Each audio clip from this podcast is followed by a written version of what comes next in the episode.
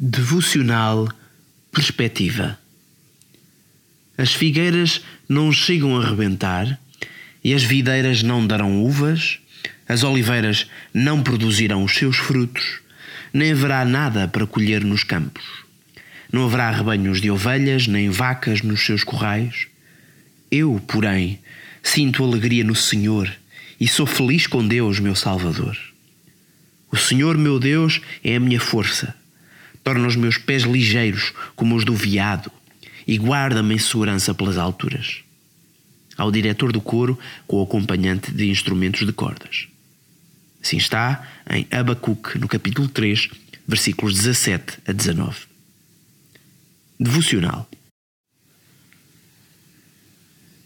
Por vezes sentimos que está tudo a desmoronar Estávamos finalmente a sentir-nos mais seguros depois da crise económica. Os empregos pareciam mais estáveis e a economia estava mais forte. Estávamos a caminhar na direção da Páscoa e de a celebrar com família e amigos. Mais uns meses e chegariam as férias de verão, com planos para viajar para o estrangeiro ou para algum sítio novo e diferente. Mas de repente, um vírus que parecia bem longe de nós estava agora no nosso meio e mudou o nosso mundo que antes parecia seguro. Em poucos dias, a nossa liberdade foi limitada, os nossos trabalhos deixaram de ser tão seguros como pensávamos e até a nossa vigorosa saúde estava agora em risco. Os planos que tínhamos para a Páscoa mudaram e encontramos online com família e amigos. Os planos de viagens mudaram e foram cancelados.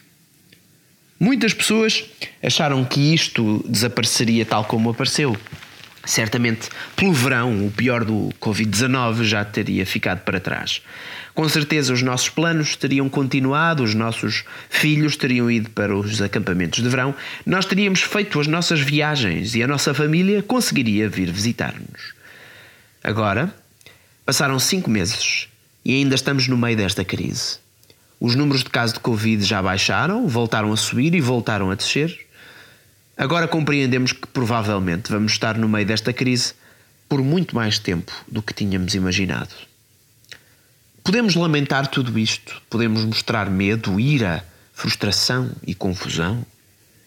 Deus não nos quer censurados. Ele quer que lhe falemos sobre o que sentimos. A história sobre o lamento é antiga e importante. Dá-nos a oportunidade de pôr em palavras o que os nossos corações sentem de forma mais profunda.